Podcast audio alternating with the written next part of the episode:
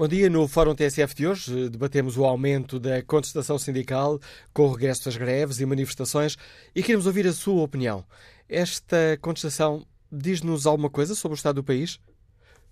Poderá indicar que o estado de graça do governo está a chegar ao fim? E o equilíbrio das contas públicas é compatível com as exigências dos diversos sindicatos? Queremos ouvir a sua opinião. Número de telefone do Fórum 808-202-173. 808-202-173. Na página da TSF na internet, no inquérito que fazemos aos nossos ouvintes, perguntamos se o equilíbrio das contas públicas é compatível com as exigências dos sindicatos e os primeiros resultados dão larga vantagem ou não. 74% dos ouvintes considera que não. Queremos, no fórum, ouvir a sua opinião. Para além de participar de viva voz, se preferir participar no debate online, pode escrever aquilo que pensa no Facebook da TSF ou na página da TSF na internet. Depois da paralisação dos médicos e da função pública, são agora os professores que avançam para a greve em plena época de exames. Mas no horizonte estão já outros focos de conflito por causa da proposta de revisão dos estatutos dos magistrados judiciais e do Ministério Público. Os juízes mantêm em cima da mesa a ameaça de greve em outubro, o que poderá afetar o processo das eleições autárquicas, e os magistrados do Ministério Público anunciaram que podem entrar em guerra aberta com o governo. Sábado, na manifestação que foi organizada pela CGTP, Arménio Carlos pegou naquela imagem do Primeiro-Ministro de que a economia é como uma bicicleta e é necessário continuar a pedalar para, uh, que, uh, não, para continuar a andar, e defendeu Arménio Carlos que é a altura de trocar a bicicleta pela moto para se andar mais depressa. As reivindicações da CGTP incluem, por exemplo, descongelamento de carreiras e aumentos salariais na função pública, subida do salário mínimo, reposição da idade da reforma nos 65 anos e o fim da precariedade laboral. Ora, com este pano de fundo, queremos aqui no Fórum TSF ouvir a sua opinião. Como avalia este aumento da contestação sindical? Estas greves são um indício de que o estado de graça do governo poderá estar a terminar? E o equilíbrio das contas públicas é compatível com todas estas exigências sindicais? Número de telefone do Fórum 808 202 173. 808 202 173. Queremos ouvir a sua opinião. Basta que se inscreva para este número de telefone, depois somos nós que ligamos uh, para si. E quando ligar, não se assuste com a gravação de chamadas que está em lista de espera. É logo o primeiro som que, que surge. Não significa que fique 10 ou 15 minutos à espera na lista para participar no fórum.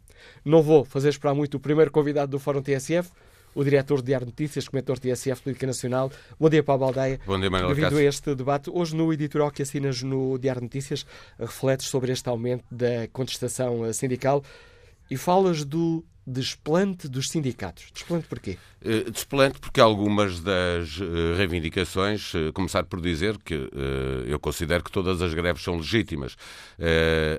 as reivindicações que depois cada um dos sindicatos faz é que podem ser mais ou menos justas. Eu acho normal, por exemplo, que a função pública, este ano como no outro ano qualquer, tendo firmado contratos as pessoas com o Estado, exijam que esse contrato seja cumprido eh, no sentido em que as carreiras estão congeladas, eh, não são eh, aumentadas há muito tempo e, portanto, fazem uma reivindicação que me parece absolutamente justa.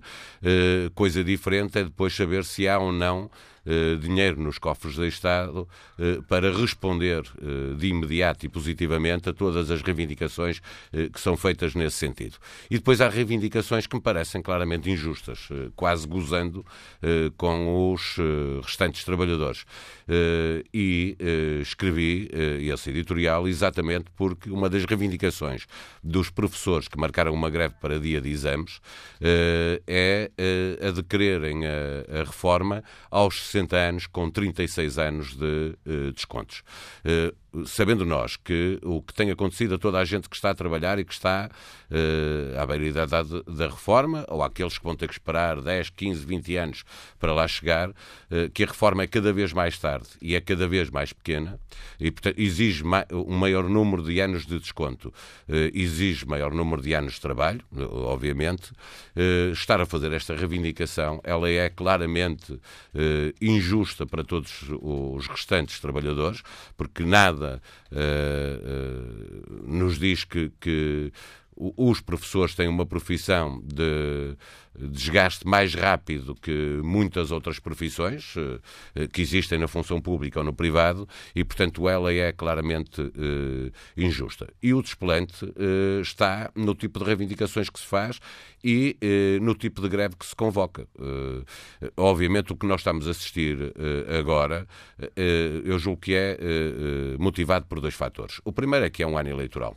Uh, os sindicatos têm, estão uh, sempre politizados e, portanto, num ano eleitoral uh, é normal que suba a contestação sindical porque os sindicatos têm sempre uma componente uh, política e sabem, para além do mais, que em ano eleitoral a pressão sobre o poder político uh, uh, é mais eficaz porque quem está no poder quer defender-se e, portanto, procura resolver o maior número de problemas que, que puder. E a segunda tem a ver com o facto de estarmos a ter bons resultados na economia e eh, nas contas públicas. Significa que os sindicatos e as corporações que estão no, no Estado eh, têm uma tendência eh, a considerar que eh, o que é legítimo e é humano, que foram injustiçados durante muito tempo e, portanto, este é o momento em que já se pode exigir porque já a economia está melhor, as contas públicas estão melhores e, eh, e portanto, a primeira premissa no, no pensamento de, de, destes sindicatos eh, é de que é preciso ir recuperar aquilo que eles consideram que perderam ou que não tiveram durante muito tempo e não têm como premissa o, o, as contas públicas que têm que ser saudáveis, que precisamos de não ter déficit para começar a pagar uma dívida que é enormíssima eh, e, portanto, o que estamos a assistir a isso. É, são enfermeiros, são magistrados sociais, eh, são juízes, são médicos, eh, professores, toda a gente quer ir ao pote. Quer, onde há dinheiro, eh, toda a gente acha que tem legitimidade para eh, pedir ao Estado para corresponder às expectativas que tinham. O governo que é do Partido Socialista, mas é apoiado à esquerda, eh, percorreu um caminho que é de reposição do salário na íntegra, porque os funcionários públicos tinham sido, tinha-lhes sido cortado parte do, do vencimento e agora estão uh, a querer a fase seguinte, que é aumentos que não têm há muito tempo. Isto, obviamente, comparado com o setor privado, onde uh, houve muitos despedimentos, coisa que não houve na função pública, uh, e onde os salários, médio, o salário médio baixou. E baixou muito. Nós sabemos que nas empresas, no privado, muita gente perdeu o emprego e para recuperar emprego, os salários são substancialmente mais baixos do que eram antes da crise coisa que não está a acontecer na função pública. E estas exigências eh, sindicais, também exigências dos partidos à esquerda do Partido Socialista, que será possível andar mais depressa no caminho iniciado pelo Governo, colocam desafios complicados a António Costa, em tua opinião? É, claro que colocam, até porque uh, tudo uh, não é possível satisfazer todas as vontades e todas as reivindicações. Uh, e mesmo à esquerda, o que se está a pedir, seja pelo lado da função pública, seja pelo lado global dos trabalhadores, no sentido de repor os escalões de IRS que existiam antigamente, alguma coisa será feita.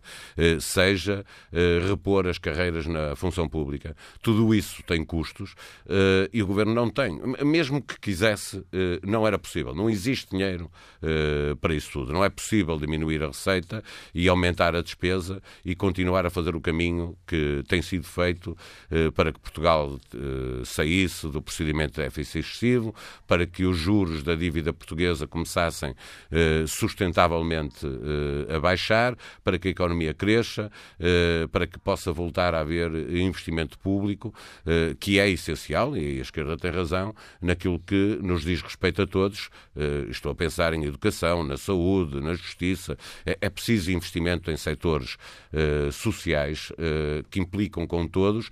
Tudo isso é dinheiro. E, portanto, obviamente que António Costa, num ano eleitoral, terá uma dificuldade acrescida eh, para resolver o problema eh, à esquerda eh, de negociação do, do, orçamento. E nós vimos como o Bloco de Esquerda, numa entrevista à TSF e ao Diário Notícias, veio colocar o problema de é preciso fazer a negociação do, do orçamento até ao verão, para o tirar da pré-campanha eleitoral. O governo veio logo a seguir eh, corroborar essa tese e o Partido Comunista, que tem força eleitoral e que vai disputar com o Partido Socialista várias câmaras, a dizer que nem pensar que a negociação tem que decorrer normalmente, eh, que uma coisa é a campanha eleitoral, a outra é a negociação do orçamento. Isso é uma dificuldade acrescida, mas eh, estes dois orçamentos que já foram aprovados à esquerda dizem-nos que não é, não é expectável que não haja um acordo no final, porque a capacidade de negociação e o compromisso que têm os partidos à esquerda eh, serão capazes de, são suficientes para ultrapassar eh, este braço de ferro que será eh, diria, mais ruidoso, porque estamos em campanha em, em ano eleitoral, eh, mas que no fim vamos ter um orçamento de Estado aprovado eh, dentro da razoabilidade que, que, nos é imposta pelos compromissos que temos com a União Europeia. Em tua opinião, podemos falar no princípio do fim do, no fim do Estado de Graça do Governo ou ainda é exagerado? Eh, eu acho que é exagerado, eh, claramente é exagerado. Eh, dois pontos de vista. Primeiro, a população, o Estado de Graça, visto pela opinião pública, pelos eleitores de uma forma geral. Ele ainda é muito grande e não distingue uh, os eleitores do Partido Comunista, do Bloco de Esquerda, do Partido Socialista. Ou seja, uh, a maioria do eleitorado não vai a reboque do que possa dizer a direção de, de qualquer um dos partidos a propósito do que está a acontecer. Tivemos muito tempo estes três partidos a trabalhar politicamente no sentido de dizer que esta é a alternativa viável e, portanto, esse estado de graça ainda existe no eleitorado. Mas mesmo mesmo nas negociações entre as direções partidárias, eh, estamos muito longe de passar a ter eh, um conflito permanente nas negociações.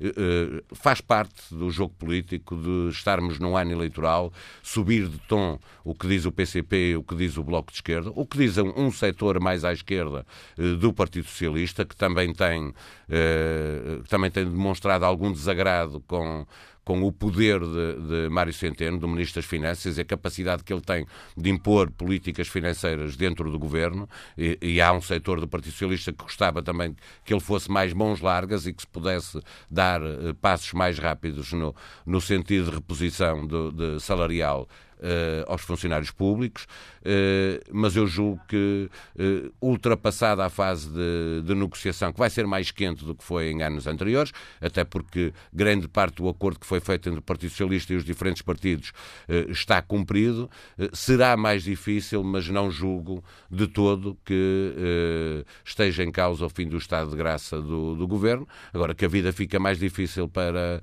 para António Costa, fica, que hoje, aliás, dará uma entrevista eh, esta noite na, na SIC eh, e veremos como é que ele responde eh, a estas questões que tu estás a colocar, se há ou não uma, um fim do estado de graça para o governo, se há ou não uma necessidade de o próprio Primeiro-Ministro se voltar a envolver mais nas negociações para tentar apaziguar um bocadinho a relação com, com o Bloco de Esquerda e com o PCP e já agora com os sindicatos que, da função pública e com as centrais sindicais CGTP e o GT. Análise do Paulo Baldeia, diretor do Diário Notícias, comentador de política nacional, lança o debate para o qual convido agora os nossos ouvintes. Queremos saber como é que olham para este aumento da contestação sindical. O que é que ele nos diz sobre o estado do país? O estado de graça do governo estará a terminar? E o equilíbrio das contas públicas é compatível com as exigências dos eh, vários, dos vários sindicatos? Já tivemos greve dos médicos na função pública, greve dos uh, professores marcada para uh, a época de exames, com os juízes a manterem acima da mesa uma ameaça de greve, com os magistrados judiciais a prometerem guerra aberta com o governo se não houver um recuo na proposta de revisão dos estatutos. Ora, queremos ouvir a sua opinião. Como é que olha para este aumento da contestação sindical? Número de telefone do Fórum 808-202-173. 808-202-173. Comportamento espera do Governo. Há margem para aceitar as exigências dos sindicatos? Que opinião tem o nosso ouvinte Carlos Oliveira, motorista que nos liga de Baião? Bom dia. Bom dia. Olha, em primeiro lugar, quero agradecer-vos estar a falar, a falar com o doutor. Eh, e já estive a falar em 2012 convosco, que era a doutora, acho que o doutor ainda não estava aí, depois fiquei desempregado, e é um prazer estar a falar em direto, e uma rádio quem a dá a voz ao povo a nível nacional. E o que pretendia é que a comunicação social viesse para o país todo saber o que se passa, a miséria e a vergonha e que está-se a passar a nível nacional. Com respeito a, a, a essas greves de uh, médicos, eh, professores funcionários públicos, eu pergunto se essas pessoas, o vencimento deles, se é fraco. Porque assim, é, e, e os nossos governantes, a primeira coisa que fizeram, sei que, que está congelado os ordenados deles. E os ordenados do privado? Reduziram as 40 horas para as 35 horas. E fazem barulho. A gente vai a um balcão das finanças, é o que se vê. Vai a um, um, um tribunal, é o que se vê. Vai a uma repetição das finanças, é o que se vê. Há melhorias? Não há melhorias nenhumas. Agora faço uma pergunta. Eu, no meu caso, sou motorista, ganho 600 euros ou 620 euros por mês, desloco no meu transporte, tenho que comer deles, tenho que pagar as minhas contribuições, tenho que pôr os meus filhos a estudarem, levo uma vida de sorriso, levo uma vida estável, não levo. Sei que chego ao dia 20, se calhar tiro da minha boca para dar para os meus filhos. E então o Estado português, o que é que ele vê? Só vê os funcionários públicos. E quando os funcionários públicos, só é eles que estão a convocar greves. E os privados? Não têm direito? Eu acho que aqui em Portugal há a primeira e a segunda. Há português primeira e segunda. E, é, e fico muito triste de ter nossos governantes assim, olhar só para um setor e não olhar para outro setor. Eu ainda tinha esperança que os, os partidos pequenos que indo, e, e, o Arménio Quartos que, que olhasse nessas próximas eleições, que olhasse para quem trabalha. Mas estou a ver que não, não há melhorias nenhumas. Era só isso eu... Um prazer falar com o doutor Manuel Cássio. E obrigado pela sua participação neste debate, Carlos Oliveira. A opinião deste motorista que nos liga de Baião. Que opinião tem a professora Maria José Silva que nos escuta no Porto? Bom dia, bem-vindo ao Fórum TSF. Uh, ora, eu sou professora, estava, acabei de ouvir o Sr. Carlos. Uh, o Sr. Carlos tem todo o respeito pelos motoristas e por todos os profissionais do país. Uh, nós devemos lutar todos por melhores condições de vida, evidentemente que eles também. Uh, agora, nós estamos a falar do, do nosso setor é, e temos que lutar por aquilo que achamos que é justo. A profissão de professor, dizia há bocadinho o Sr. Paulo, que não era uma profissão desgastante, é desgastante como tantas outras. Não é verdade. Apesar de sermos funcionários públicos, uh, nós estamos em frente a uma, a uma plateia de alunos, desde os 20 a 30, 30 alunos numa sala de aula. O professor tem que estar no seu pleno, não pode estar, com, com muito respeito que eu tenho pelos outros funcionários públicos, num balcão das finanças, como referiu o Sr. Carlos, no balcão das finanças, nós podemos, se não estamos muito bem, fazemos mais devagar aquele trabalho. O professor não, o professor tem que estar em pleno na sua atividade sempre. E essa, essa atividade é muito desgastante. E quando o professor sai da sala de aula, o professor leva para casa todo o seu trabalho, ao contrário de outros profissionais que deixam os seus papéis, deixam tudo no local de trabalho. O professor não. O professor leva o problema daquele aluno, leva os testes para corrigir, leva as aulas para preparar, leva os relatórios para fazer. Porque enquanto esteve na escola, quer em aulas, quer noutras atividades, ele não teve tempo útil para o fazer, porque o professor hoje está totalmente absorvido em papeladas, em burocracias e em preparar N relatórios para, para atender aos seus alunos. Eh, por isso, a profissão é desgaste, justifica-se que se peça antecipadamente uma reforma. Eh, é preciso alertar que os professores têm uma redução que está contemplada no Estatuto, mas que efetivamente não se não resulta em trabalho para casa. O professor, nas reduções que tem, fica na, na, escola a trabalhar. E, portanto, é como se não tivesse redução nenhuma. É como se estivesse a trabalhar na totalidade das suas horas. O professor do primeiro ciclo, por exemplo, trabalha 25 horas diariamente, mais duas na escola, e leva N coisas para fazer. Portanto, tem 27 horas na escola, ainda leva para casa um conjunto de tarefas para fazer, relacionadas com os seus alunos. Portanto, é uma profissão muito desgastante. Quando nós dizemos que a almofada financeira isto são opções e nós temos que ver os professores, os funcionários públicos já há muitos anos que estão a pagar esta fatura, já contribuíram significativamente para combater a crise. Hoje precisam de ter algum, alguma motivação, porque hoje o que nós temos nas escolas são as pessoas desmotivadas, desmotivadas porque vem uma sociedade que não valoriza uma profissão que, é, que devia ser altamente valorizada e temos os, os, professores desmotivados, porque há muitos anos que, que o seu dinheiro uh, é aquele de, de, desde 2005. E, portanto, tudo aumentou. Tem custos de vida, também têm filhos na escola a estudar, também têm uh, os seus compromissos. E, portanto, uh, é, muito de, é muito triste que, que se ouça dizer que, que, os professores que estão a reivindicar coisas que, que, não é justo comparativamente com os outros trabalhadores. Não, nós achamos que os outros trabalhadores também devem reivindicar. Agora, nós temos que fazer a nossa parte. E os sindicatos tentaram tudo para que não houvesse greves, nomeadamente a FENPROF a FENPROF desenvolveu todos os mecanismos para estabelecer um diálogo com o Governo, no sentido de que houvesse compromissos durante esta legislatura de que algumas coisas fossem, fossem melhoradas. E isso não aconteceu. E, portanto, o timing teve que ser este. Não tem nada a ver por ser exames, nem ser provas. Foi o timing proporcionado pelo Governo, porque tentou-se até à última, até à última reunião que isto não viesse a acontecer. Mas foi assim. E obrigado pelo seu contributo para este debate, professora Maria José Silva. Vamos agora ao encontro do Procurador António Ventinhas, que lidera os sindicatos magistrados do Ministério Público. Sr. Procurador, bom dia, bem-vindo a este Fórum TSF.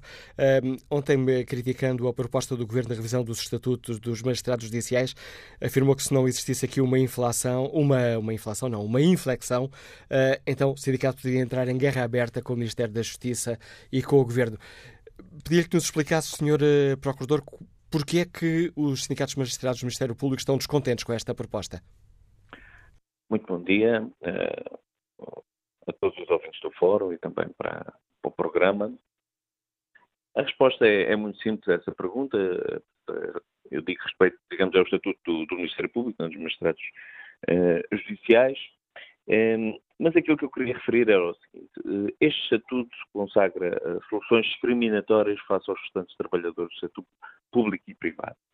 Designadamente, ao nível da mobilidade, consagra-se um regime que não tem paralelo eh, com qualquer outro trabalhador. portanto, esse é um dos aspectos que nós criticamos eh, firmemente. Por exemplo, os trabalhadores do setor privado ou do setor eh, público sejam deslocados mais que um determinado número de quilómetros, têm direito ao pagamento de ajudas de custo e uh, ao alojamento se forem para longe da sua residência. Os magistrados do Ministério Público não têm qualquer, qualquer direito forem deslocados, podem ser deslocados mais que 150 km até, e que não têm direito a qualquer uh, pagamento de ajudas de custo ou de alojamento. Mas não é isso que está em causa.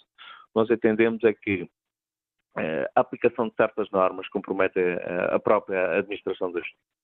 Designadamente o facto de um magistrado, por exemplo, poder ser deslocado para muito longe da área da sua residência, poderá ser utilizado como forma de condicionamento das suas próprias decisões. Ou seja, se for tomada uma decisão incómoda, aquele magistrado poder, poderá ser transferido sem quaisquer garantias uh, para, longe, para longe da sua residência, causando prejuízo à sua vida pessoal e profissional.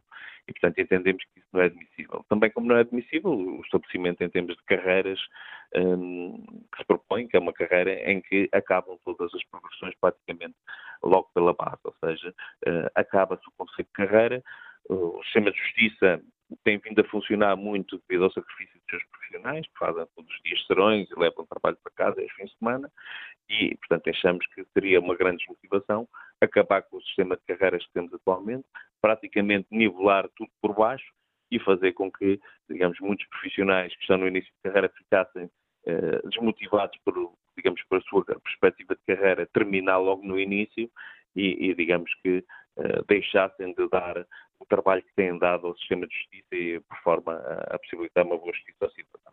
Portanto, acho que seria muito uh, pernicioso para, para, todo o sistema de justiça ter uh, magistrados que sabiam que não iriam ter qualquer carreira desde que entram até que saem, praticamente as, as, as possibilidades de carreira estariam desde logo terciadas. E esse aspecto é muito relevante porque depois também se irá repercutir em termos funcionais digamos, na própria eh, exercício da, da função.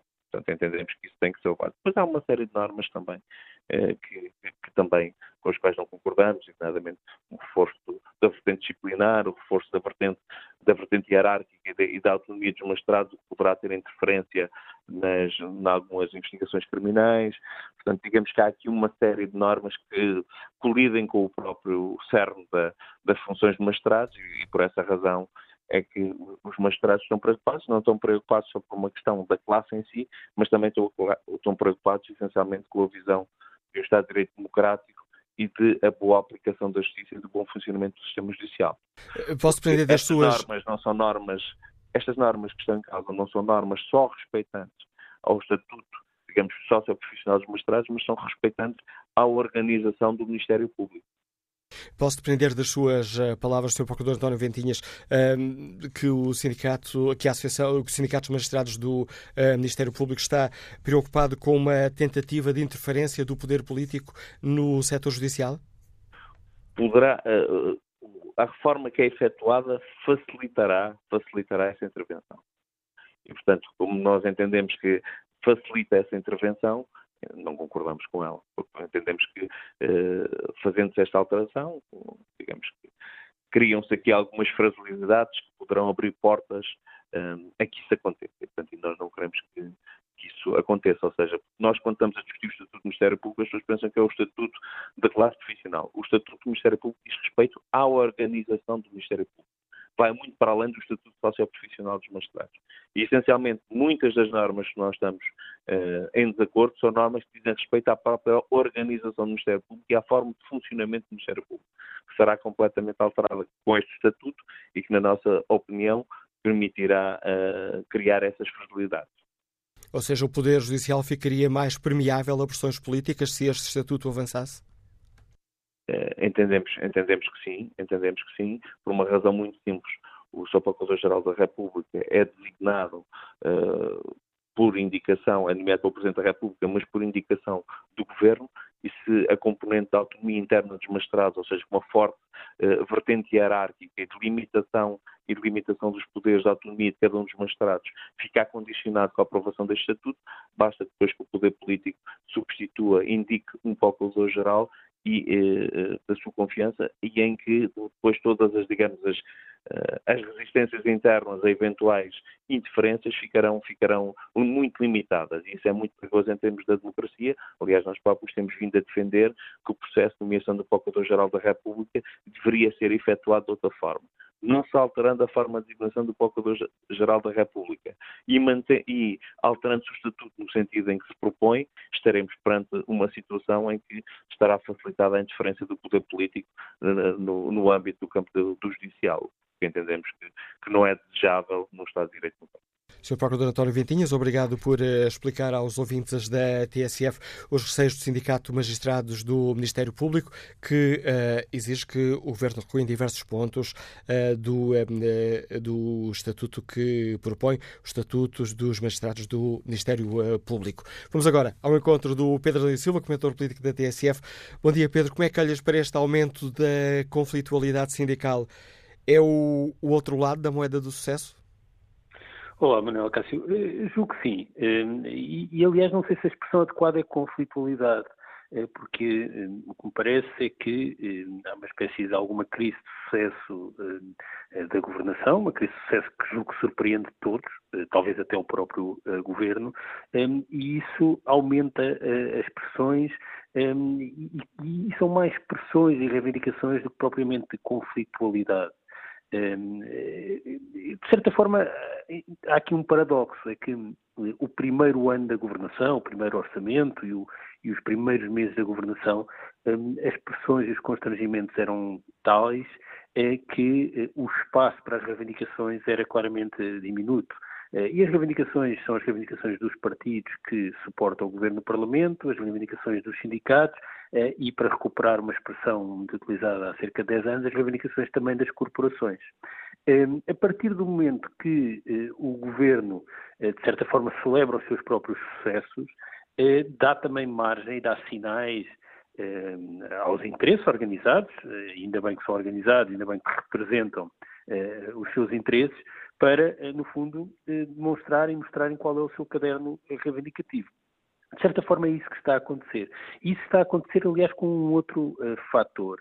É que, uh, a certa altura, aqui há coisa de um mês e meio, começaram a surgir notícias que davam conta de uma espécie de aceleração uh, do prazo e do timing da feitura do Orçamento de Estado para 2018.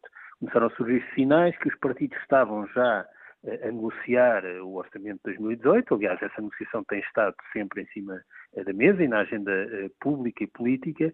Eh, e a partir do momento que se percebe que os partidos estão a negociar o orçamento para 2018, isto significa o PCP, o Bloco de Esquerda e o Partido Socialista, de certa forma, eu julgo que as corporações e os sindicatos perceberam que tinham também de verbalizar aquilo que era a sua agenda, porque se não o fizessem, a negociação passar-se-ia apenas entre eh, partidos.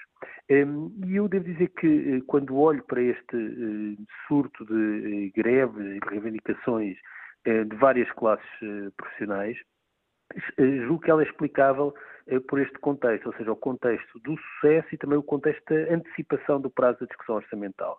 Um, isto, não estou com isso a fazer nenhum juízo de valor, como parece que uma parte importante das reivindicações que são feitas pelos magistrados, pelos médicos, pelos professores, eh, são justas. Um, e são justas e, aliás, correspondem a um lastro uh, de paralisia uh, da administração pública. Quer dizer, falar de carreiras, quando as carreiras estão congeladas há mais de uma década, é impossível, já não há carreiras. Ou, para recuperar um tema que julgo que, aliás, foi tema do fórum de ontem, quando falamos da questão das rendas excessivas na, na, na eletricidade e na energia, eh, percebemos rapidamente que uma das razões porque as rendas são excessivas é porque há falta de capacidade da administração pública eh, de monitorizar, de controlar, de regular ehm, eh, os interesses privados e, portanto, isso significa que é preciso recuperar as carreiras da administração pública. Mas, em todo o caso, o que me parece é que há aqui um contexto que acelerou os prazos e obrigou é, é que as partes eh, que, que, naturalmente estão interessadas na discussão eh, orçamental eh, se, se manifestem. E em termos, do, em termos políticos, poderá complicar, permite aqui a imagem, o andamento da, da geringonça, com os partidos à esquerda do PS a quererem meter uma, uma, uma, uma mudança mais elevada para o carro andar mais depressa? Pois, é, quer dizer, é um pouco surpreendente, não é? Porque mais complicado do que foi a negociação inicial, ao mesmo tempo com os parceiros no Parlamento e com a Comissão Europeia, ou aquela fase em que se discutia se Portugal ia, ser, eh, ia sofrer sanções ou não, é difícil. E, portanto, nós estamos numa fase diferente que eu tenho dificuldade em dizer se é mais complicada, mas é complicada e, portanto, é, é de facto é uma crise de sucesso, mas não deixa de ser uma crise nem deixa de ser sucesso. Eh, e estes momentos são momentos de algum risco em Portugal, eh, porque são momentos em que, em que nós podemos bem repetir erros do passado. Eh, e repetir erros do passado porque há uma tensão permanente entre nós respondermos àquilo que são os nossos déficits estruturais, aos problemas que o país tem, na sua competitividade, nas desigualdades, e equilibrar esta resposta aos déficits estruturais com aquilo que são as reivindicações mais fortes e mais capazes de se imporem. Um, e, e, e, há, e, há, normalmente aqui dois riscos que Portugal um, tem e dois erros que comete. Um é pensar que a resposta aos déficits estruturais passa por reformas estruturais. Não, as respostas aos déficits estruturais são, por definição e por natureza, respostas gradualistas, incrementalistas, que têm de ser avaliadas, que têm de ser implementadas com cuidado. Então, não são reformas estruturais que resolvem os problemas do dia para a noite. Portanto, esse é um risco. E o outro é, perante a pressão e a tensão das reivindicações, responder às reivindicações mais fortes eh, e não àquelas que são prioritárias. E, portanto, este momento em que pela primeira vez há alguma folga orçamental, em que a economia está a ajudar a consolidação orçamental, eh, são momentos também de risco em que podemos repetir os erros do passado eh, e os erros do passado, independentemente dos governos, Num casos é eh, acreditar em reformas estruturais miríficas, no outro é pura e simplesmente satisfazer quem tem maior capacidade de pressão eh, junto do, dos governos. Análise do Pedro Leite Silva, coordenador político da TSF, eh, ajudando-nos aqui a debater esta questão. Esta opinião conduz-nos quase aqui ao fim da primeira parte do Fórum TSF. Queremos ouvir a opinião dos nossos ouvintes. Como é que olham para este aumento da contestação eh, social com algumas greves já se realizaram? Tivemos a greve dos médicos, greve na função pública, também greve de zelo de, de professores. Eh, teremos dia 21 greve dos uh, uh, professores em plena época de exames. Temos os juízes que mantêm em cima da mesa essa ameaça de greve e os magistrados do Ministério Público, uh, que já anunciaram que podem entrar em guerra aberta com o governo. Ora, como é que os nossos ouvintes olham para este aumento destas pressões dos sindicatos? Ela indicará que o estado de graça do governo está a terminar? E o equilíbrio das contas públicas será compatível com estas exigências dos diversos sindicatos? Queremos ouvir a sua opinião, as suas reflexões. O número de telefone do Fórum é 808-202-173, 808-202-173. Queremos ouvir a sua opinião. Se preferir participar do debate online, pode votar no inquérito que fazemos na página da TSF na internet. Perguntamos se o equilíbrio das contas públicas é compatível com as exigências dos sindicatos. Ora, 76% dos ouvintes que já responderam, responderam não.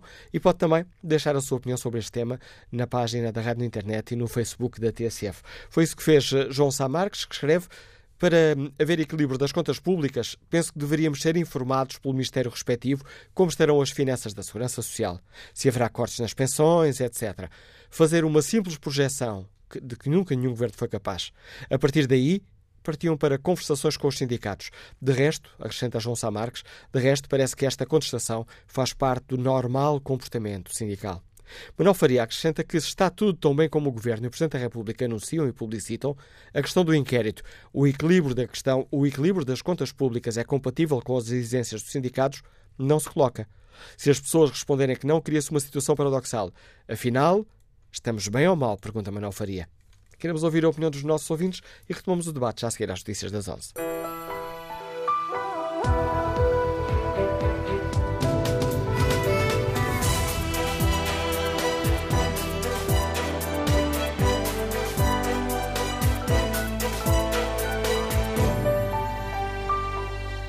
No Fórum TSF de hoje, eh, perguntamos aos nossos ouvintes como é que estão a avaliar o regresso das greves e das eh, manifestações, este aumento da contestação sindical. Diz-nos alguma coisa sobre o estado do país? Pode indicar que o estado do governo estará a terminar? Ou este é o outro lado do eh, sucesso do governo, com indicadores económicos acima das expectativas? E o equilíbrio das contas públicas é compatível com as exigências que são feitas pelos sindicatos? Abel Santos deixa-nos esta opinião na página da TSF na internet e no Facebook da TSF. Há uh, eh, 500 mil desempregados, 730 mil pessoas a receber o ordenado mínimo, uh, 2 milhões e meio de pessoas no limiar da pobreza. Os funcionários públicos já tiveram mais do que o país pode pagar, para quando? As 35 horas para todos os portugueses.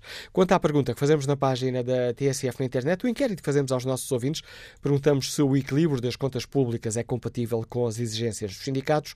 75% dos ouvintes responde que não. Vamos ao encontro de Floriano Almeida, é funcionário público, liga-nos da Bairrada. Bom dia, qual é a sua opinião? Bom dia. Olha, eu fico muito obrigado por é a primeira vez e eu acho que, na opinião, que uh, estas greves prejudicam gravemente, eu também pertenço ao sindicato, é preferível fazerem manifestações, mas não greves. Neste caso, os professores. É o seguinte, entendo que, e sobretudo em momentos de exames, é, um, é, é escandaloso, porque já ganham uh, um bocado, porque eu digo, em 72, em 1972, eles pouco mais ganhavam do que eu. Presentemente ganham uma fortuna. O meu salário é de 583 euros mês brutos. Eu acho que, e fora aqui explicações que os professores já dão por fora, uh, e fazem uma greve nesta altura a prejudicar os alunos e os pais dos alunos. Acho que não deveriam fazer isso. Façam uma manifestação, não prejudicam ninguém.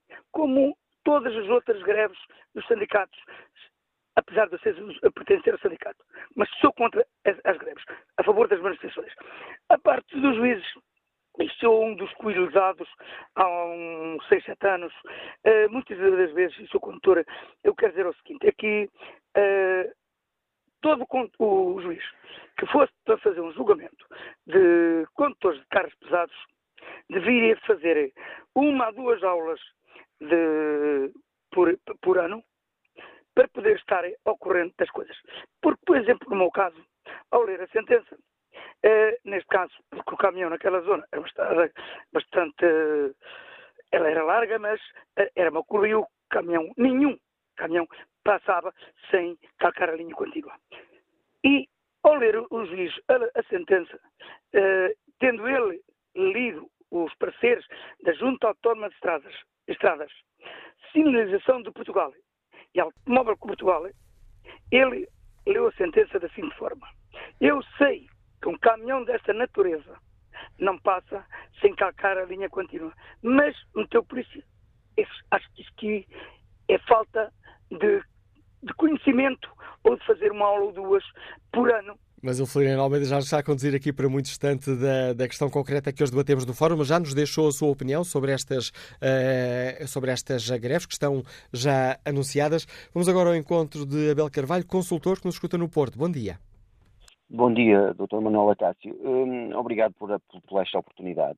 Um, em relação ao tema, a contestação sindical, uh, o primeiro ponto que eu gostava de frisar é que justifica-se uh, pelo ano eleitoral, não é? E tentar pressionar o governo, tanto de, nota-se aqui, de alguns partidos, como também de, de alguns setores. Um, o segundo ponto, dos funcionários públicos, é, é necessário e é obrigatório que se lembrem dos mais desfavorecidos Uh, ouvimos há pouco, no início desta hora, de alguns números que são preocupantes e isso sim é que devíamos, é que devíamos tomar atenção e que, e que, que nos devíamos unir para, para lutar contra, contra esses, esses, essas pessoas mais desfavorecidas. Um terceiro ponto é claro que devemos todos lutar pelos nossos direitos, aí, aí não há dúvida nenhuma, devemos reivindicar juristas, médicos, professores, pensionistas com reformas baixas, eh, trabalhadores que, que, que, que, têm trabalhos precários e e que necessitam de melhores condições de trabalho. Sim, devemos todos lutar. Agora, eh, temos que, que, que, pensar nos outros também. Por exemplo, a nível dos professores, eh, vão prejudicar os alunos na época dos exames. Eh, os alunos precisam de fazer os exames para entrar na faculdade, para, para fazer uma escolha da sua vida. É preciso ponderar bem essas situações. A nível, a nível do estado de graça, eu penso que não vai alterar nada, nem pode alterar porque nós não queremos ir ou voltar outra vez eh, para tempos eh, que não são muito, muito distantes e não, não podemos, não podemos eh, querer voltar a esses tempos. O equilíbrio orçamental, devemos manter este equilíbrio orçamental, é preciso ver onde é que se pode cortar para volto, volto a frisar, favorecer os mais desfavorecidos. E, e depois a função pública querem continuar a ter trabalho, porque, porque houve cortes, sim senhora, mas não aconteceu como, como no privado, são milhares de pessoas que foram despedidas. Uh, os funcionários públicos conseguiram manter o seu posto, posto de trabalho. Uh, deixem estabilizar o crescimento, porque, porque, estamos a crescer e devemos uh, estabilizar o crescimento, e depois, isso sim, precisamos que este crescimento seja sustentável e depois vamos lutar pelos nossos direitos, vamos, vamos lutar todos por uma vida melhor. Eu só gostava de terminar aqui com um exemplo que foi dado por, por, um, por dois, dois ouvintes, que foi a professora Maria José da Silva e o, e o motorista Carlos, o motorista Carlos, que foi logo o primeiro. Dizer Carlos que há um Oliveira. desgaste Carlos Oliveira, exatamente. Dizer que há um desgaste psicológico, a professora, porque tem 40 alunos e tem que, e tem que, que, saber lidar com eles em tempos complicados, em tempos complicados. Mas aqui eu acho que é mais um processo de adaptação às mudanças. O ensino não está, não está adaptado à, à mudança, às novas tecnologias, penso que é por aí que temos que, temos que ver o ensino. E depois o motorista, Carlos, será que é um desgaste psicológico não ter dinheiro ao dia 20 para pagar a alimentação? Ou, ou, ou, ou, a professora ter um desgaste psicológico dos alunos todos. Deixo esta, esta, esta questão no ar, não sei se está muito explícita, mas obrigado pela oportunidade. Obrigado pela sua participação, Agó Carvalho. Próximo convidado do Fórum TSF, o Mário Nogueira, secretário da FENPROF. Bom dia, bem-vindo ao Fórum TSF, Mário Nogueira. Gostava que explicasse aos nossos ouvintes porque é que eh, a FENPROF decidiu avançar para, para a greve. Estão desiludidos com o Ministro da, da Educação? Olá, muito bom dia. A questão aqui não é de desilusão, porque só se desilude quem anda iludido e aqui não há espaço para ilusões. Aquilo que acontece é, é, é que, de facto, nós estamos, e há pouco eu ouvia o, o ouvinte, o participante anterior, falando na necessidade de nós pensarmos nos outros. Eu penso que é precisamente isso que está em cima da mesa, porque, curiosamente, eh, muitas vezes temos ouvido, enfim, eh, como é que se vão prejudicar os alunos com uma greve num dia que coincide com os exames, que não tem qualquer implicação, já agora dizer também, com o acesso à universidade, uma vez que não há exames do 12º ano. Eh, o grande problema é que esta greve, quando foi marcada, sucede a oito meses, portanto um ano letivo, de tentativa de resolver problemas, esses sim, que estão a afetar e de uma forma significativa e grave, em muitos casos, o, o, trabalho dos alunos e o trabalho dos professores com os alunos. Eu posso dizer que, desde setembro, do início deste ano letivo, em setembro, com uma petição que reuniu mais de 20 mil assinaturas, aliás, até foi entregue e discutida há pouco tempo na Assembleia da República. Em novembro, no dia 25, em reunião com o Sr. Ministro da Educação, depois mais tarde, em abril, também novamente em reunião com o Sr. Ministro da Educação. No dia 18 de abril, no gabinete do Sr. Primeiro-Ministro. Mais recentemente, no dia 17 de maio, que entregámos um conjunto de postais, milhares de postais no Ministério da Educação, uma vez mais junto ao Ministério da Educação, aquilo que está em cima da mesa e que levou à marcação desta greve esteve presente e tem a ver com, eu diria, três, quatro aspectos que são muito importantes para os professores, porque têm a ver com o seu desempenho com o seu trabalho junto dos alunos e com as condições em que os alunos podem aprender. Por exemplo, um dos aspectos tem a ver com, e que é reconhecido por toda a gente, o envelhecimento da profissão docente. Nós hoje temos uma profissão em que mais de 40% dos professores têm mais de 50 anos, temos uma profissão em que há escolas onde o professor mais novo tem 52, 53, 54 anos, temos uma geração de jovens professores a ser absolutamente desperdiçada porque não podem entrar na profissão, temos o absentismo natural a aumentar eh, numa profissão em que as pessoas eh, hoje, com 60 e vários anos, evidentemente todos percebemos que há aqui situações de absentismo que surgem por razões que têm a ver com doenças. Temos 4.500 professores com doenças incapacitantes, situações de oncologia e outras, não é? Eh, que provocam isso. E, portanto, as escolas precisam, como há pouco dizia o ouvinte também anterior, precisam de sangue novo. As escolas precisam dar um salto em frente, dinâmicas de competências e conhecimentos que os jovens podem trazer, precisam, contudo, que esses jovens ainda se encontrem com a geração mais antiga e também colham da experiência dos mais antigos a informação que depois pode resultar no seu desempenho o melhor possível. E o problema aqui é que aquilo que está a fazer é precisamente o contrário. Não se encontra nenhuma solução, e uma vez mais ontem na reunião com o Sr. Ministro da Educação isso aconteceu, sabendo nós, e a questão há pouco perguntavam se tinha a ver com o Ministro da Educação, pois provavelmente não, seguramente o Sr. Ministro da Educação até gostaria de poder rejuvenescer o corpo docente, até se queremos um novo perfil de aluno, com certeza que precisamos também de um novo perfil de professor, precisamos de novidade e de inovação na educação. Agora, essa novidade e essa eh, inovação não se vai conseguir, é muito difícil, com um corpo docente que está absolutamente exausto, que tem 40 e mais anos de serviço, que tem hoje mais de 60 anos em boa parte de, de, dos profissionais, sabendo nós que há milhares depois que estão no desemprego ou que estão em situações muito precárias, nas AEC, enfim, e noutras, no, noutras funções, e portanto, é a questão do envelhecimento e a possibilidade das pessoas poderem sair da profissão de uma forma, obviamente, digna, tem que eh, existir. Por exemplo, só para dar um exemplo, se um professor tiver 60 anos, trabalhar há 40, tem a sua vida contributiva completa, trabalha há 40, fez os descontos todos, mas tiver 60 anos, tem um desconto, uma penalização na sua, na sua uh, apresentação que é de 37,5% por idade, mais 13,88% do fator sustentabilidade. Tem uma penalização superior a 50%. Ora, as pessoas não podem sair. O que nós ontem dissemos não foi pedir nada especial, foi baixem as penalizações. Façam uma proporção de um ano para os 66, como se faz de um ano para os 40 de serviços. Em vez de 6%, penalizem 1%, 1,5%. Permitam que as pessoas saiam, porque senão as pessoas não podem sair. E isso faz com que as escolas estejam hoje bloqueadas para a entrada de gente nova. Este desgaste que decorre deste envelhecimento da profissão decorre também de outras situações, por exemplo, dos horários de trabalho dos professores. Ainda ontem, uma vez mais, dissemos que os professores têm que ser aliviados da carga burocrática a que estão sujeitos, têm que ser aliviados de um conjunto de eh, obrigações na escola que têm que fazer e que lhes ocupa tanto o horário, tanto o horário, que depois aquilo que deveria ser o fundamental da sua atividade, os seus alunos, o trabalho com as crianças, com os jovens, essa é penalizadíssima que as pessoas muitas vezes, quando chegam à sua primeira aula, já tiveram uma manhã ou uma parte da manhã de tarefas burocráticas, de com reuniões que acabaram na véspera às tantas e que, na verdade, serviram para pouco ou para nada mesmo. E, portanto, aqui há também que tomar medidas. O Ministério da Educação não as pode tomar. A questão da precariedade, nós sabemos hoje, o setor dos professores é daquele em que existe um maior nível de precariedade, mais de 20%. Ficamos fora do programa de regularização de vínculos na administração pública. Não contestamos isso. Mas entendemos que se ficamos fora desse programa, temos que ter alternativa. E a alternativa que nós temos é no sentido de 83% dos professores continuarem a não entrar eh, nos quadros e a manterem-se em situação precária. E a questão das carreiras, que também é importante.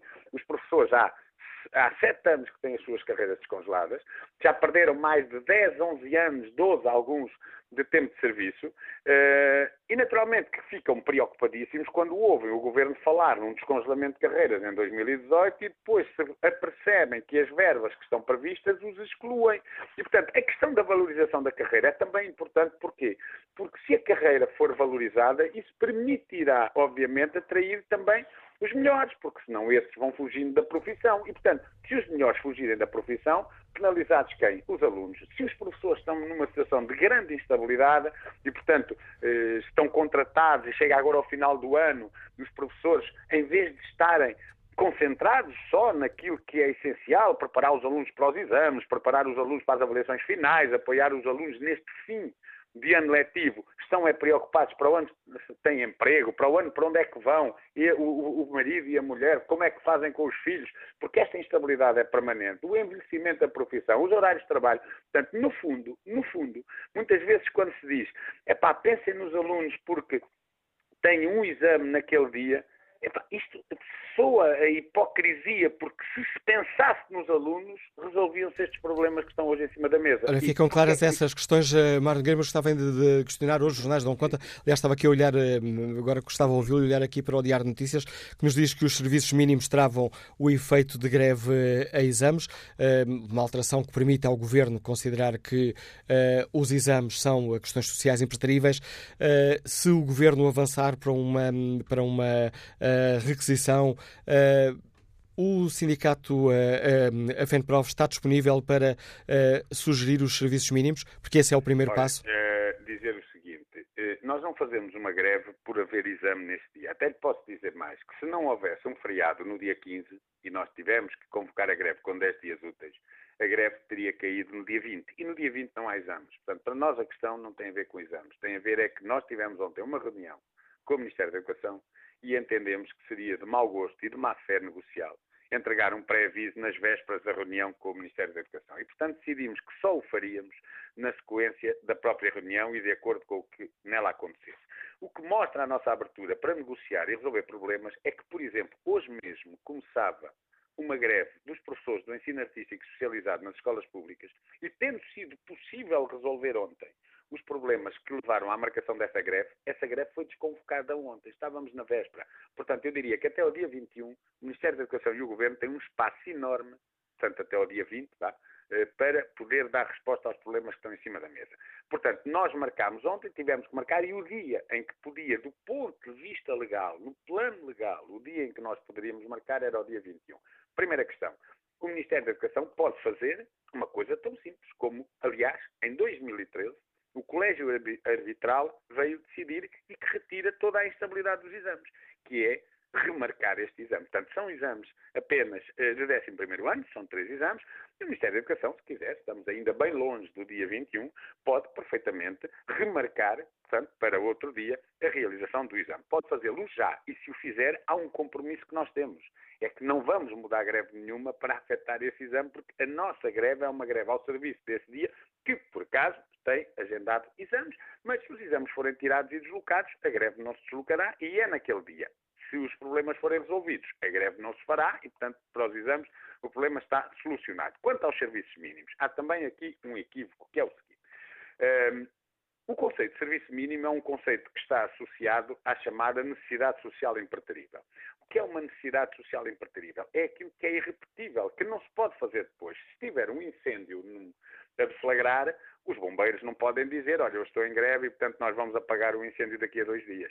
Ou, se estiver uh, um doente na sequência de um acidente, de um problema, de um AVC, etc., a entrar num hospital, não pode, uh, o pessoal de serviço, bem, deixa estar, eu estou em greve, daqui a três dias já trato o assunto, porque a pessoa morreu.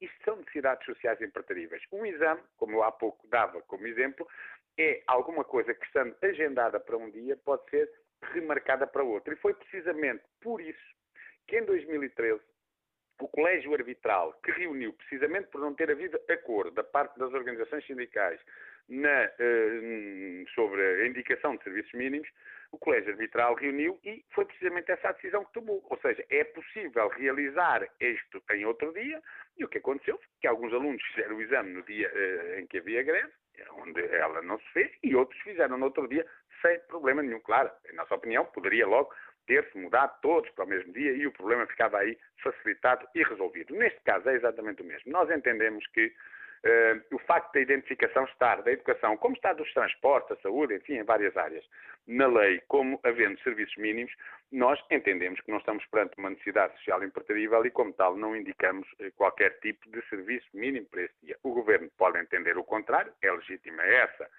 a opinião dele e, portanto, se não houver acordo sobre a questão dos serviços mínimos, reunirá o colégio arbitral, que, tal como em 2013 reuniu, são árbitros, portanto, sorteados no âmbito de um conjunto que existe para estes efeitos, e eh, haverá um, um, presidente, haverá um árbitro que representa a parte sindical e um a entidade empregadora. E irão decidir, e nós faremos de acordo eh, com aquilo que for decidido. Ou oh. seja, se não forem decretados, não se farão. Se forem decretados, far-se-ão. Não iremos entrar numa situação de desobediência, porque a questão para nós aqui não é ter efeito. Nós, a questão principal, e que isto fique claro, não é prejudicar os alunos, porque prejudicados estão eles pelo facto dos problemas não serem resolvidos. Para nós é exigir do Governo a resolução destes problemas, dizendo, repetindo, como temos dito e ainda ontem dissemos ao Ministro da Educação, com uma disponibilidade total para os resolver. Pena é que tivéssemos chegado a este momento sem que tivesse sido dada atenção e fosse preciso haver uma greve marcada que coincide com o dia em que há exames para que todos fiquem preocupados. Se a preocupação for grande da parte do Ministério e sincera a, a vontade de resolver, ou da parte do Governo, estes problemas, até dia 20 às 23 horas e 59 minutos nós estaremos absolutamente disponíveis para os resolver. Assim eu... estaremos absolutamente empenhados na realização de uma grande greve com ou sem serviços mínimos. E obrigado, Bernardo Nogueira. Agradeço a sua participação neste Fórum TSF, ficando esta intervenção marcada por este desafio que o Mário Nogueira deixa ao Ministério da Educação, por causa da greve em dia de exames. O Ministério pode remarcar essa, esse exame para outra data. Fica o compromisso da FENPROF que não irá uh, mudar a data da greve para prejudicar o exame. Vamos agora escutar a opinião de José Monteiro, comercial, Liga-nos de Santo Tirso. Bom dia. Como é que olha para este hum, aumento da contestação sindical? Muito bom dia ao Fórum. Antes de mais, obrigado pela minha possibilidade de participar. Olha, aqui eu acho que isto não é surpresa para ninguém eh, que isto venha a acontecer e penso que vai agravar por duas razões. O Partido Socialista eh, meteu-se para poder governar, meteu-se, digamos assim, em caminhos que eu penso que não seriam próprios para ele trilhar. E nós começamos a ver que, inicialmente, as pessoas aceitaram muito bem, porque também quiseram aproveitar a deixa para começar a eliminar o caminho ao Partido Socialista. E era uma forma também de, nos sindicatos e os próprios partidos, irem, eh, eh, digamos, infiltrar, entre aspas, eh, em tudo aquilo que podem e querem, de facto, ir entrando. Agora nós estamos a ter uma solução que é caricata. Ou morremos da doença ou morremos da cura.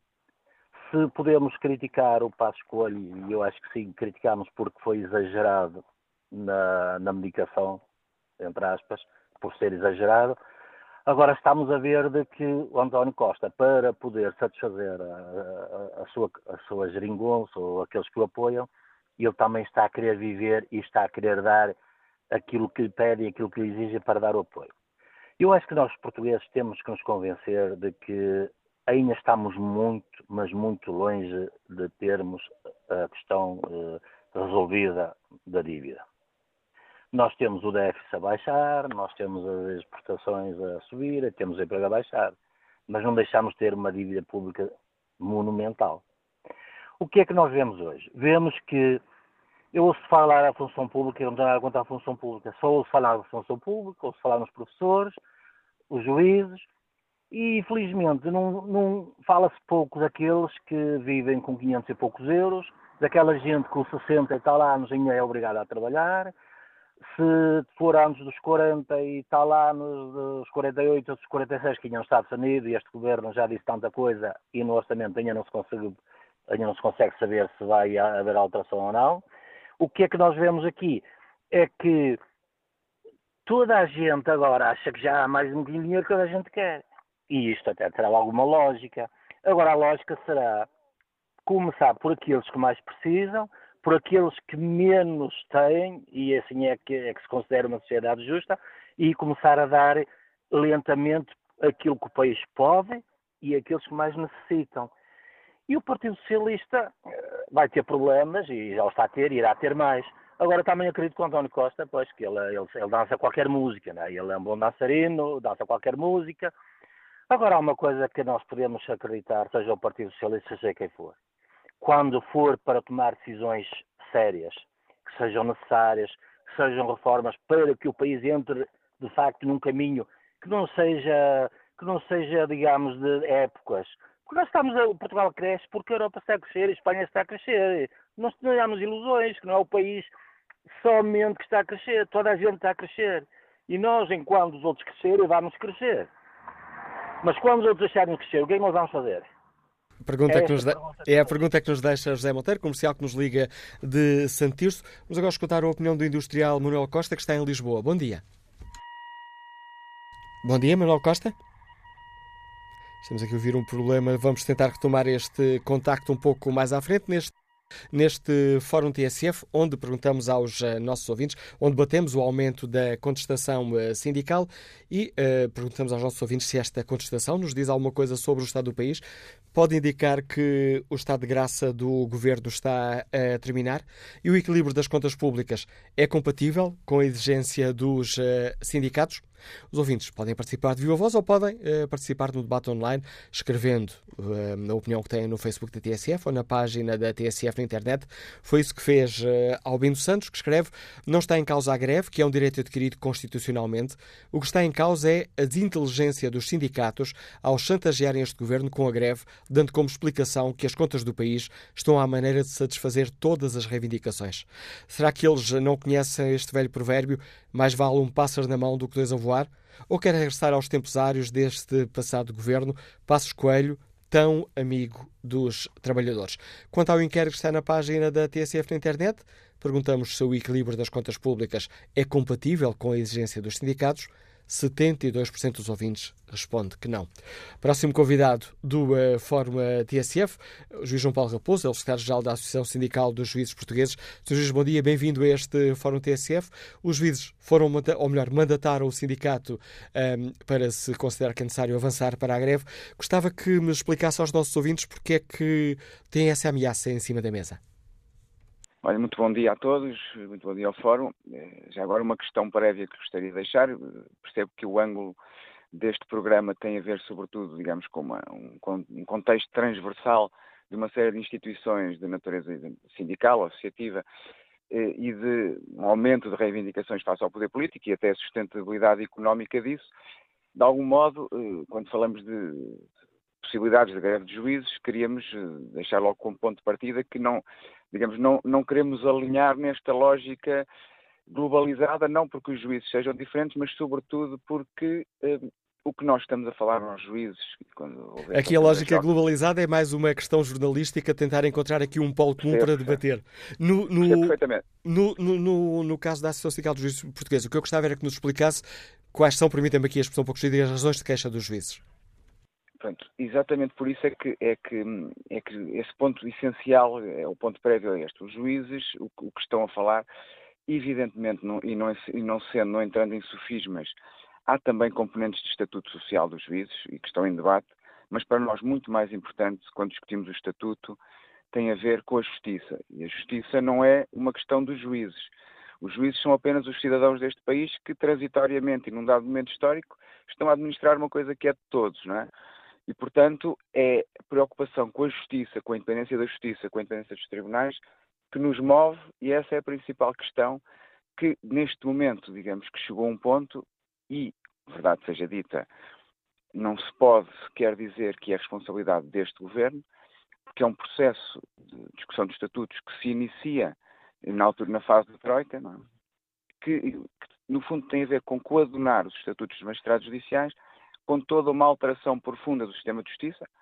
Alteração profunda é essa, para que houve, na altura, capacidade a todos os níveis, capacidade política, vontade, sustentabilidade económica, vontade organizativa, houve toda uma mobilização que levou a uma alteração profunda do modelo da justiça, por força de imposições externas e depois assumidas internamente, como é sabido, E há uma peça essencial disso,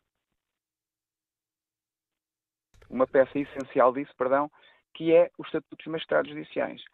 E essa peça é o garante final e último que continuamos a ter um sistema de justiça independente, com os juízes titulares de órgãos de soberania capazes de decidir.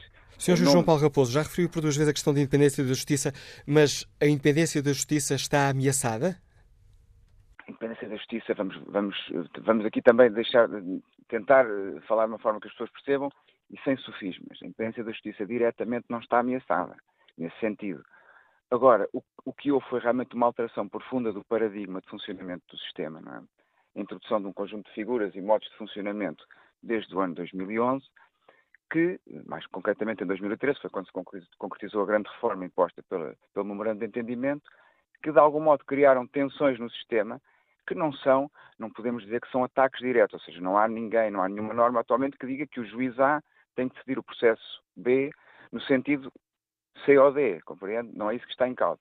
Agora, há um contexto de alteração de modelo de funcionamento que, de modo mais ou menos indireto ou de modo mais ou menos velado, pode pôr em causa efetivamente a independência da justiça. E essa é a nossa grande questão, esse é o nosso grande ponto quando discutimos o Estatuto. E chegamos a este ponto, portanto, respondendo mais diretamente à sua questão. Porquê é que, porquê é que surge este mandato para a questão da greve ou para a possibilidade de haver uma greve? Sobretudo, eh, isto surge na sequência dos tais seis anos, de, que são seis anos de incapacidade de haver uma, um avanço sensível nesta discussão.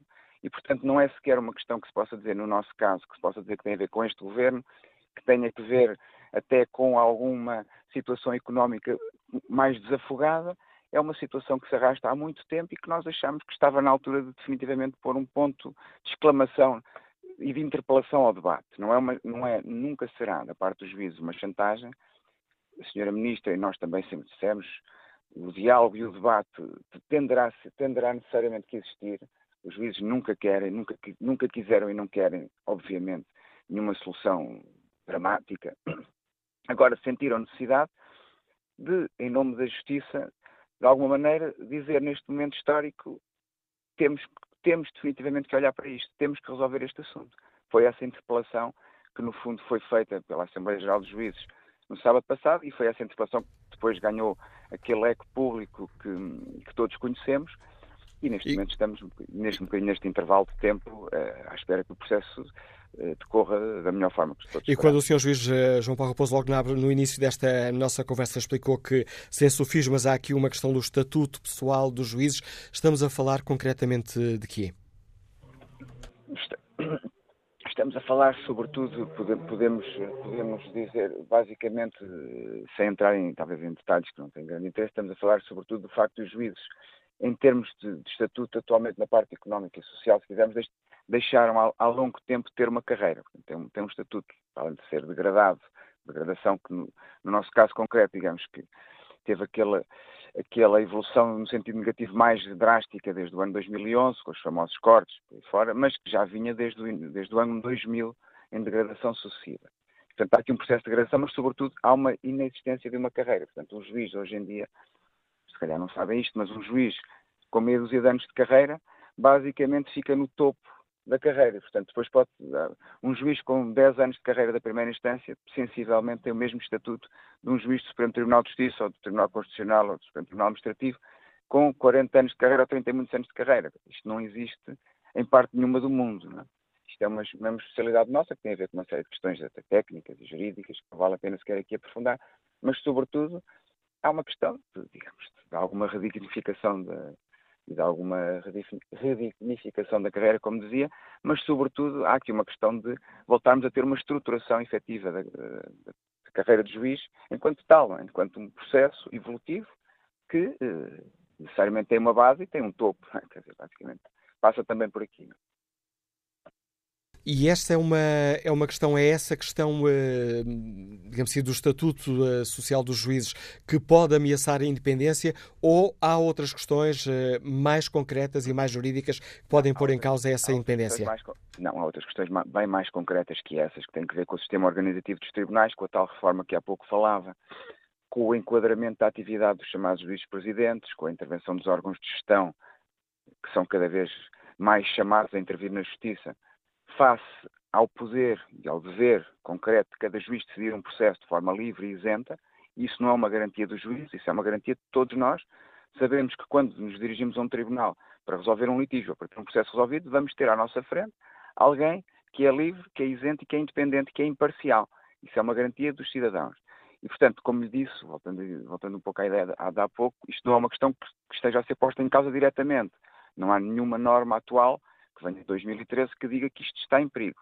Mas há um contexto de funcionamento que se alterou profundamente e que, por, por modos mais ou menos indiretos, põe isto em causa. Essa é a nossa preocupação central, é evitar, é, é no fundo garantir, como dizia há pouco, a justiça não é dos juízes, a justiça é das pessoas, é dos cidadãos. É garantir que saímos deste processo com a garantia absoluta que vamos ter por muitos e bons anos uma justiça independente para julgar imparcialmente os litígios dos cidadãos. É só isso. Agradeço ao secretário-geral da Associação Sindical dos Juízes Portugueses, o juiz João Paulo Raposo, ter explicado aos nossos ouvintes os, eh, os motivos que levam os eh, juízes a meter em cima da mesa a hipótese de avançarem para a greve. Vamos agora ao encontro um, eh, do Presidente da Federação Nacional dos Sindicatos de Educação, uh, João Dias da Silva. Bom dia, bem-vindo a este Fórum TSF. Gostava que nos explicasse porque é que a FNE decidiu uh, avançar para a greve no próximo dia 21. Quais são os pontos essenciais? Eh, fundamentalmente, aquilo que nós queremos é que haja a garantia de que todos os professores verão a sua carreira descongelada a partir de 1 de janeiro de 2018. E aquilo que o Ministério da Educação não garantiu foi que esse descongelamento seria universal admitiu que uma parte dos problemas que estão ligados ao posicionamento em carreira seriam resolvidos pelo Ministério da Educação, mas que uh, tudo o resto ocorreria no âmbito daquilo que será uh, a lógica e a política do Governo. Ora, naquilo que nós temos ouvido dizer é que poderá haver faseamentos, é que poderá haver constrangimentos e nós entendemos que a partir de 1 de janeiro de 2018 não há possibilidade de que o direito ao desenvolvimento da carreira seja posto em causa para qualquer professor. Também a questão questão da precariedade eh, tem de ser discutida para acabarmos com eh, esta eh, avalanche de professores que todos os anos concorrem para escolas diferentes e que passam a sua vida 10, 15, 20 anos a concorrerem à espera de terem um lugar de quadro e que não viram ainda reconhecido este direito. O Ministério comprometeu-se apenas a uma vinculação no próximo ano, mas sem dizer com que número de docentes é que se vai poder contar, com que critérios é que vai ser determinado que essa vinculação vai ser realizada. Ora, isto é muito curto para aquilo que é a eliminação da precariedade, que o Governo assumiu como um compromisso que teria de estar concluído eh, rapidamente e relativamente ao qual está a correr um processo para o resto da administração pública. E nós não entendemos porque é que para os professores, que têm estado como precários a, a garantirem o funcionamento do sistema educativo, que não haja medidas de idêntica natureza. Mas também temos a ver problemas com a aposentação dos professores. É preciso que seja garantido que há um respeito especial por aquilo que é a especificidade da profissão docente e o seu desgaste profissional, para que as pessoas possam ter direito a uma aposentação que dignifique o trabalho que realizaram e que permita que possam ter uma vida como aposentados, com, que seja a valorização desse tempo. Mas também temos em cima da mesa a questão da organização do tempo de trabalho, aquilo que é termos ainda hoje eh, professores que trabalham com 200 e 300 alunos. É inimaginável que se possa trabalhar pedagogicamente bem com um número tão elevado de alunos, que o tempo de trabalho dos professores seja semanalmente de 40, 45 e 50 horas, porque não há uma determinação daquilo que é, ou não é respeitado, não são respeitados aquilo que são os limites do tempo de trabalho dos professores e aquilo que é uma parte importante do seu trabalho realizado na escola é um poço sem fundo de horas aos quais as escolas acorrem para eh, responderem àquilo que é, são as suas necessidades de funcionamento. É preciso garantir a contabilização deste tempo, é preciso fazer com que seja claro o que é que pertence à componente letiva, o que é que pertence à componente não letiva e que as pessoas tenham tempo para se prepararem para as aulas que vão dar, para prepararem os testes, para corrigirem os testes, para fazerem o seu trabalho de equipa com os seus uh, colegas e tudo isto é posto em causa por um tipo de trabalho que é distribuído aos professores com muitas componentes administrativas uh, que são inaceitáveis. É inimaginável que os professores tenham de ser, sem qualquer compensação no seu horário, garantir dirigindo todas as aulas, com todos os seus alunos, e ainda têm de ser os instrutores dos processos disciplinares que ocorrem nas escolas. Olha, há um conjunto de aspectos que têm a ver com o, as condições de trabalho dos professores, o tempo de trabalho dos professores, que não ficaram resolvidos uh, até ontem. Uh, nós esperamos que da parte do Ministério ainda possa haver a disponibilidade para até ao dia 20 de junho, se trabalhar no sentido de alargar respostas que sejam mais concretas, que sejam uh, mais, eh, que vão mais ao encontro daquilo que são as expectativas dos professores em termos da valorização da sua carreira, das suas expectativas de apresentação, das suas condições de trabalho. Uh, João Luís da Silva, há pouco na, na, na, reabertura desta segunda parte do Fórum a TSF, o Mário Nogueira da FENPROF deixou um desafio ao Ministro da Educação, uma vez que a greve que está marcada coincide com um dia de exames no ensino secundário, um, e o líder da FENPROF deixou um desafio desafio ao Governo, remarque os exames desse dia para outro dia, uh, que a FENPROF promete que uh, não irá também uh, alterar essa data da greve para prejudicar os, os exames. Se, hum, não sendo esta uma proposta da FNE, mas se o Governo fizer isso, pode contar também com esse compromisso da FNE? a FNE tem greve marcada para o dia 21 de junho. Se o Ministério proceder ao reagendamento da, uh, dos exames que estão marcados para essa data, a FNE não irá atrás da nova data que o Ministério vier a determinar. Uma outra questão, João Luís da Silva, era desde o governo anterior que os exames são considerados de, um, questões sociais uh, impertríveis, serviços sociais impertríveis, uhum. e uh, quando há uma convocação uh, da greve, cabe aos sindicatos uma primeira palavra de dizer, de sugerir quais são os serviços mínimos. A FNES está disposta a. A fazer essa. Já apresentamos o nosso pré-aviso de greve. O nosso pré-aviso de greve não contém a identificação de serviços mínimos, porque entendemos que não há razões para que uh, se faça a determinação de serviços mínimos.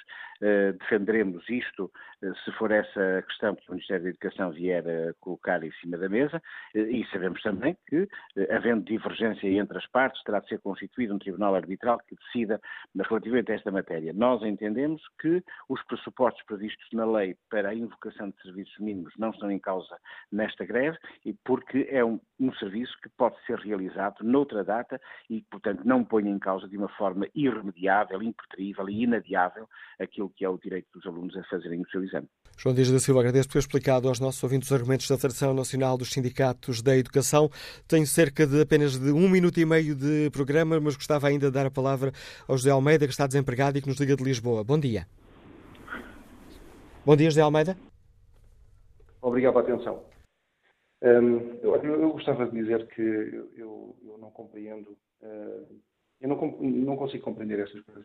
Eu, partilho apenas um sonho. Eu gostava um dia que não houvesse escolas públicas e privadas, gostava que houvesse escolas, gostava que as pessoas, o, cada escola fosse tipo uma, uma associação em que eh, de pais ou de empresários ou o que quiserem tomasse conta da escola, em que contratasse os professores pelo seu mérito, como se contrata qualquer colaborador, ehm, e que principalmente o Ministro da Educação eh, que, existisse e não fosse um membro sindical barra eh, membro da Comitê Central do PCP ehm, a dar as ordens e a, a, definir estas coisas. Eu tenho muita pena que Portugal ainda viva no obscurantismo uh, do maio de 68 e que pudéssemos evoluir para um país onde as escolas fossem geridas entre pais, professores contratados como se contratam eh, qualquer outro profissional, em que pelo mérito, pela, eh, pela sua capacidade e não por esta coisa de cotas e de agora vais para aqui, agora vais para ali, eh, em que existe este parasitismo que se alimenta exatamente desta descoordenação que eu compreendo, porque a educação, no fundo, uh, a escola é pré-política e nunca Uh, dificilmente este meu sonho vai acontecer, porque afinal de contas é preciso doutrinar as crianças logo desde o início para o preâmbulo da nossa, para aquela frase terrível do preâmbulo da nossa Constituição, que é caminho de um país socialista. E agradeço a sua participação neste fórum, que chega aqui a uma conclusão. Há muito que foi o preâmbulo deste debate. Olho o inquérito na TSF. 61% dos ouvintes consideram que o equilíbrio das contas públicas não é compatível com as exigências dos sindicatos.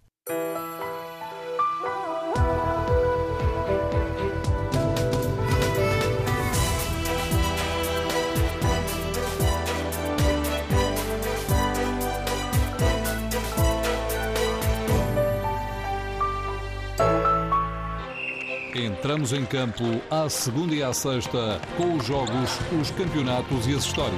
Mais um jogo em que foi muito bem preparado a nossa parte. Temos demonstrado isso mesmo, que a equipa tem crescido. Acho que nós tivemos o controle do jogo do princípio ao fim. TSF Futsal com Bruno Souza Ribeiro.